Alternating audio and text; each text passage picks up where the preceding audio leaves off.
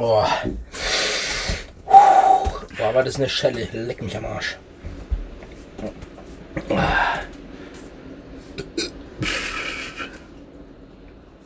Achso, wenn wir jetzt alle neue Aufnahmen machen, müssen wir da nur anprosten, oder? Die Auskühlaufnahme. Ja. Ja, okay. Schade ja nicht. Majestas Cut. Prost, Prost. zu viel ist besser als Prost zu wenig. Wir haben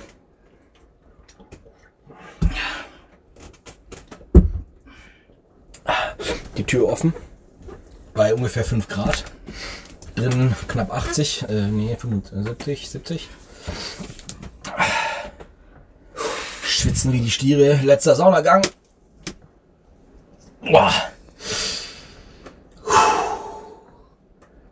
Klebt es, äh, klebt es, klebt es? Das klebt. Aber wahrscheinlich nicht lang. So, Kurz muss reichen. So, und jetzt? Und jetzt kommt wieder Kissen Hardcore Test. Rutschen das ganze Ding kurz nach vorne. Ich hau ihn rein, rein und. Ah. Das ist echt, das ist geil. Welche Note kriegt das, äh, das 20 oder 30 Euro Memory Form Kissen von Amazon? Solange es keine Leistungseinbußen gibt, würde ich sagen, es ist eine 1. Gut. Das ist jetzt der, Zweite. also der zweite Saunatag, der Ja. achte Saunagang. Aha. Und bisher? Hält's. Schön. Also wer sich vorstellen kann, für 8 Saunagänge ein Memory Foam zur Genesung oder zur Zur Lendenwirbelsäulenunterstützung. Wer sich vorstellen kann, sowas in seine Sauna reinzuhauen, der ähm, kann das guten Gewissens tun. Tschüss. Wir schauen, ob das noch weitere Saunagänge hält. Vielleicht, ich, äh, ich meine, ich könnte ja auch das Kissen auch einfach so hinlegen, das, ich meine, das ist jetzt schon ein bisschen eingefeuchtet. Aber theoretisch könnte ich meinen Arsch auch so verfrachten, dass ich auf der, auf der hohen Kante sitze. Damit würden wahrscheinlich sich noch mal ein paar Tage oder Stunden herausschlagen lassen.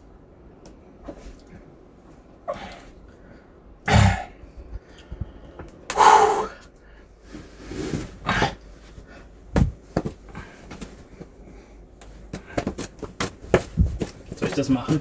Ich bin Kannst- näher am Eingang. Aber hier, also ich, ich habe jetzt genug frische Luft. Ich weiß nicht, was du brauchst, aber für mich ist es in Ordnung. Aber wenn du möchtest. Ich bin zufrieden mit dem, was ich habe.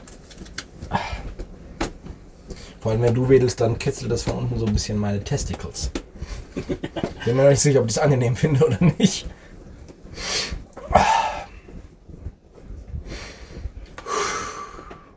Deinen Kitzler gefunden.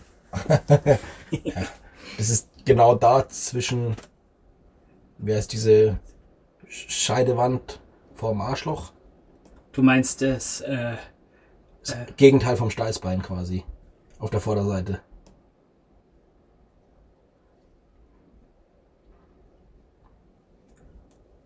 ach, also den Damm. Wenn es der Zwischen Damm ist. Arschloch und Sack. Ja, Der Damm. Soweit ich weiß, heißt es bei Frauen auf jeden Fall so. Naja, Ah heute fühle ich mich als Frau. Zwischen Damm und Sack. Wenn der Dari von unten heranwedelt, dann kitzelt es leicht. Angenehme Temperatur. Da kann ich den Dari als Greitel. Nur empfehlen. Bei Männern heißt es Greitel. Greitel. Zwischen Orsch und Beitel. Ist es Deutsch oder Borisch? Ja, was auch nicht. weiß jetzt nicht, aber ob das echte Preisen so haben, das weiß ich nicht.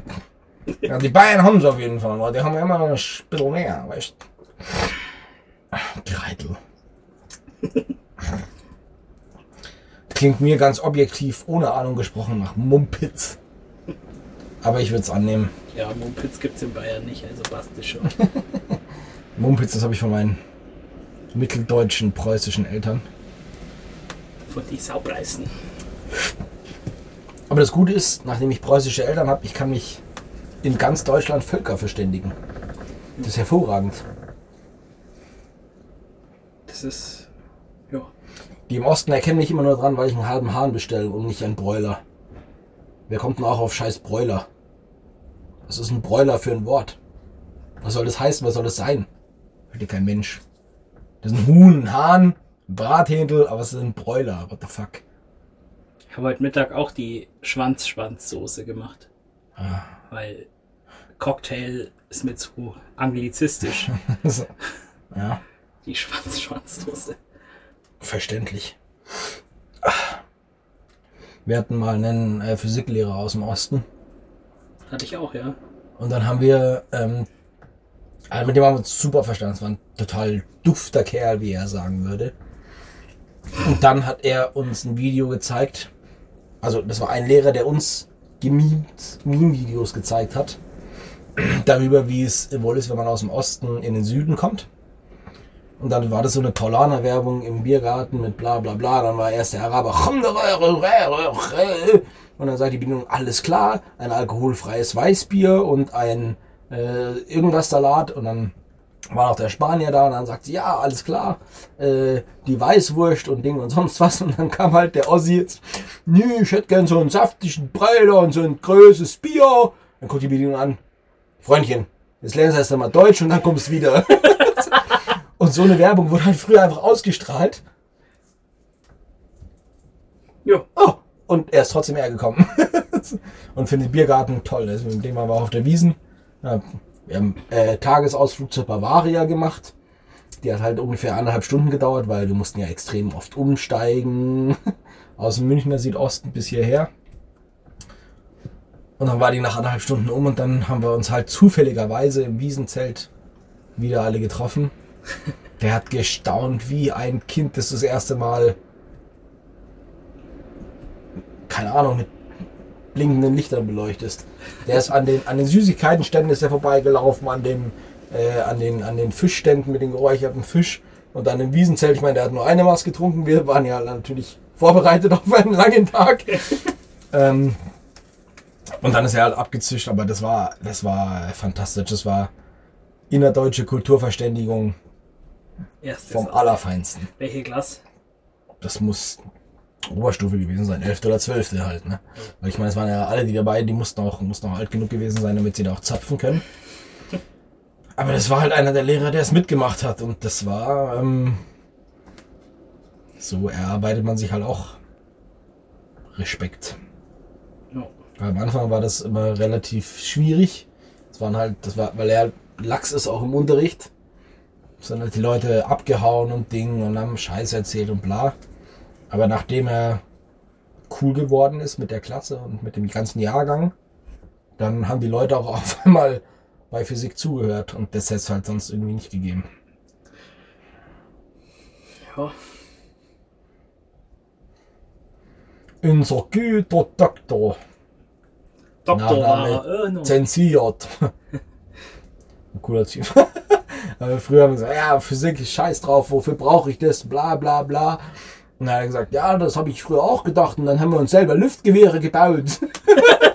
und haben dann durchberechnet, wie viel Joule wir da reinhauen, damit wir die Ziele nicht durchballern.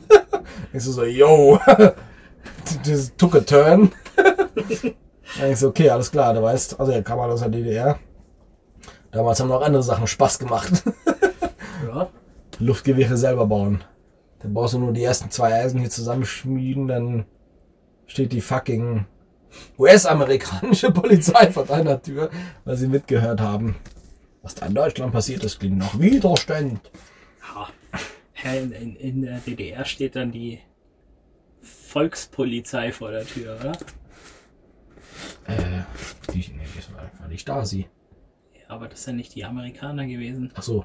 Das sind ja die nicht, was- Russen. Also im Prinzip war das ja russische Verwaltung und dann. Ich weiß nicht, was hatten die Amerikaner, die hatten, glaube ich, wenig zu melden in der DDR. Ja, So, auch. oh, jetzt, ohne auf meiner Geschichtsnote rumreiten zu wollen, aber ich glaube, die Amerikaner waren in der DDR ja raus. Sehr unterrepräsentiert. Außer von oben so mit ein paar schokoladigen Geschenken. Ne, gab's ja die Stasi. Am Anfang haben sie doch Luftbrücke, Rosinenbomber und so gemacht. Ja. Deswegen, das musst du dir mal überlegen. Da war ich, äh, auch mit der Franzi war ich in einem, äh, waren wir, weiß ich mal, in Leipzig, Dresden oder irgendwie so, waren wir in, einem, in so einem Museum, wo die Leute unter der Mauer her Tunnel gegraben haben. Und dann denkst du dir so, okay, wenn du gefasst wirst, wie du so einen Tunnel gräbst, spielst halt mit deinem Leben. Und das haben die halt für, natürlich für ihre guten Freunde gemacht, um die da rauszuholen. Aber jeder, der mitkommt, ist halt mitgekommen und gewonnene Seele sozusagen.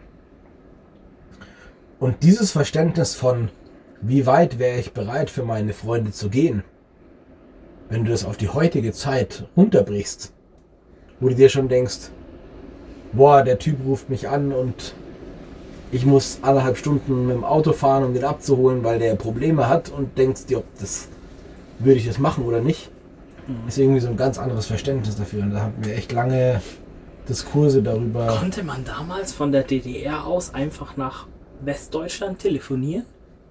Nee, ich glaube nicht.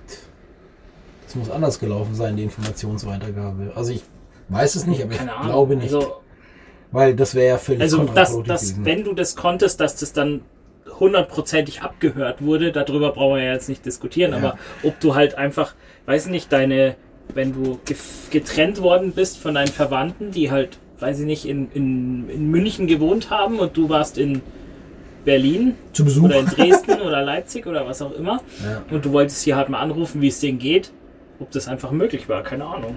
Das, weiß ich, tatsächlich nicht. nicht. Nee, weiß ich nicht. Aber es würde mich wundern,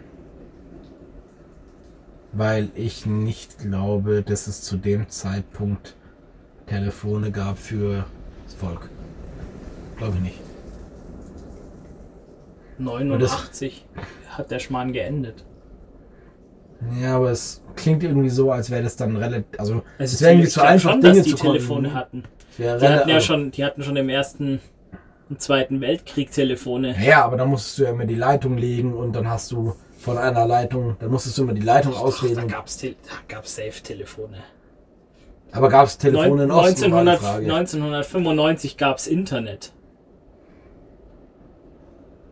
Ja, aber das ist ja unabhängig von der Entwicklung in Deutschland passiert. Es gibt ja, es gibt ja, Naja, es ich gibt meine, ja zwei Fragen, die man stellen. Gab es Telefone? Ja, wahrscheinlich. Keine Ahnung. Gab es Telefone zwischen West und Ost? Weil du musst ja, heute ist es anders, aber damals glaube ich, dass du noch Verbindungen Da hast du halt hast. angerufen, dann hast du gesagt, mit wem willst du reden und dann hat die da gesteckt. Ja, so war das, im, so war das zu Kriegszeiten im Zweiten Weltkrieg. Genau. So, aber wenn jetzt ein, ein Landabteil sagt, ich möchte keinen Input und kein Output haben, du brauchst ja Masten, die das weiter. Also die Leute, also im Zweiten Weltkrieg haben die ja Kabelverbindungen gelegt von A nach B. Ja. Und wenn halt einfach jemand sagt, ich baue die Mauer, dann kappe ich auch alle Kabel. Aber ich weiß es nicht. Es würde mich wundern, weil ich glaube, das würde die ganze Koordination relativ einfach machen, wenn man nur den Ne, es wird Den- halt abgehört werden und dann. Ja, da musst wird du es- halt codieren. Aber cod- also, wenn man miteinander sprechen kann, dann ist es schon mal wesentlich einfacher, als wenn man nicht miteinander sprechen kann. Ja, das auf jeden Fall, ja. Also Nee, du muss- konntest ja als Westdeutscher konntest du ja auch über die Äh, Grenze Urlaub, einfach, du genau. konntest äh, in Ostdeutschland ja Urlaub machen quasi und Leute glaub- besuchen. Nur andersrum ging es halt nicht. ich glaube, dass die ganze Oder nur sehr, sehr, sehr, sehr, sehr selten. Koordina äh, oder wenn du halt DDR Freund Ja, warst. genau. So. einer, der würde nie abhauen. Ist er doch weg. Oder, oder für, für die Olympischen Spiele. Aber ich glaube, Ja. es gab auch bei den Olympischen Spielen tatsächlich ein, zwei, die gesagt haben, fickt euch. Und dann so, ja, jetzt sind wir mal in, keine Ahnung, wo die Olympischen Spiele stattfinden. Ich bin weg. Auf Wiederschauen. Und dann sieht man wieder, dass Deutschland halt sich überall verbreitet hat. Ne? Wie seid ihr nach Japan gekommen? Ja, mein Ur-Urgroßvater war Speerwerfer in der DDR. Da ich gedacht, keinen Bock mehr. Auf Wiederschauen. Und reingehauen. Ja. In den USA gibt es viele, in Argentinien gibt es viele. Ja, aber die Argentinien sind ja direkt viele nach dem Weltkrieg geflogen. Ja. Es sind auch viele gewesen, Ja, viele Nazis auch. die nochmal ausgeflogen sind kurz vorm Schluss. nicht nicht, nicht die. Deutschen, die du haben. Paar so, paar so Leute, die immer wieder sagen, dass der Hitler ja in Argentinien noch lebt. Das wäre jetzt zeitlich, wäre es langsam rough, weil das wäre schon, das wäre ziemlich alter Sack. Unwahrscheinlich. Ja. Kannst du mal deine Mom fragen, ob sie glaubt, dass Elvis Presley und Adolf Hitler noch hinterm Mond wohnen. ja. Auf the dark side of Ich habe letztens einen Film gefunden, der heißt Sky Sharks. Da geht's ich den Titel schon dann denke ich mir so, das geht's ist der größte Bullshit aus zwei irgendwelche Filmen. Forscher graben am Nordpol oder so unterm Eis und wecken irgendwelche Fliegen im denken Haie. irgend so eine, so eine, ja, ja, fliegende Haie. Reichsflughaie heißen die. und, dann, Oh. und irgendwelche Zombie-Nazi-Soldaten reiten dann auf diesen Reichsflughaien und wollen die Weltherrschaft. Das ist halt immer blöd, wenn man jemanden ausgräbt, dann kommst du halt 100 Jahre später wieder auf die Welt und denkst dir so, scheiße, die haben echt funktionierende MGs, die nicht überhitzen. Dann geht so ein Hai schnell Außer down. du, außer du bist bei der Bundeswehr. Gut, dass die Deutschen sie nicht verteidigen, das ist eine andere Geschichte, aber zum Glück haben wir ja Freunde in Norden, Süden, Westen, Osten. Die kümmern sich schon drum. Wir versorgen die mit Geld. Oida.